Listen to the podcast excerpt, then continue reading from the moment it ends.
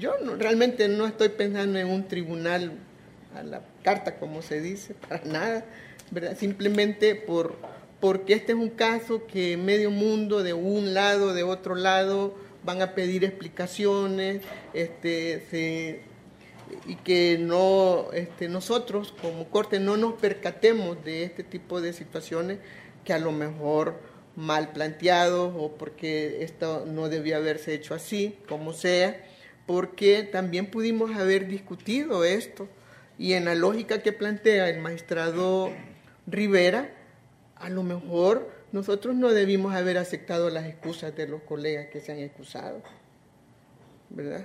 A lo mejor no debimos, pero como no, tuvimos la oportunidad de, deliberarlo, realmente este, nosotros aquí a veces tomamos decisiones eh, bien importantes y no hay eh, per saltum, no hay posibilidades de deliberación ni registros de esas cosas.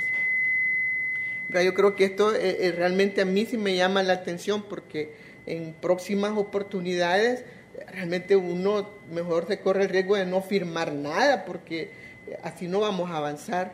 Entonces yo creo que es legítimo que se tengan los espacios porque pudimos nosotros haber, y tiene razón el magistrado González, nosotros no estamos, al menos yo no estoy recusando ni diciéndole excúsense, simplemente que, nosotros dejemos constancia porque en la, en la, resolución nuestra teníamos que dar respuesta al planteamiento de excusa que hace el, el magistrado Blanco. E, ese es el punto. Y esa fue la preocupación que a mí me da cuando leo el, escrito de, excusa. Si yo el caso de los ejércitos lo estoy estudiando, yo no sé realmente cuál va a ser el rumbo.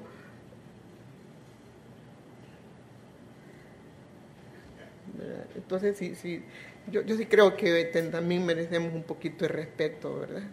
Simple y sencillamente es un planteamiento que hace un otro magistrado acá que a nosotros se nos escapó y, eso es lo que me preocupa. Hay una recurrencia en una serie de, resoluciones que solo circulan, ¿verdad? Que deberíamos de establecerlo con mucho mayor detenimiento las posibilidades de deliberación. Esto pudo haber sido en su momento. A lo mejor igual la magistrada Realado pudo haber estado y nosotros decirle no, no procede. No me presto a juegos de ninguna naturaleza, ni decir, eh, ni, ni me había ocurrido, ¿verdad? Eh, un tribunal eh, justo a la medida, a la carta, como se ha dicho, no, no es ese el punto, ni entrar en debates eh, que más nos desgastan, pero sí me parece que el transparentar las cosas, nuestras propias decisiones, sí es bien importante y que también a futuro colegas que se atrevan a hacer este tipo de cosas, que lo planteen como deben de ser y que se deliberen de manera oportuna.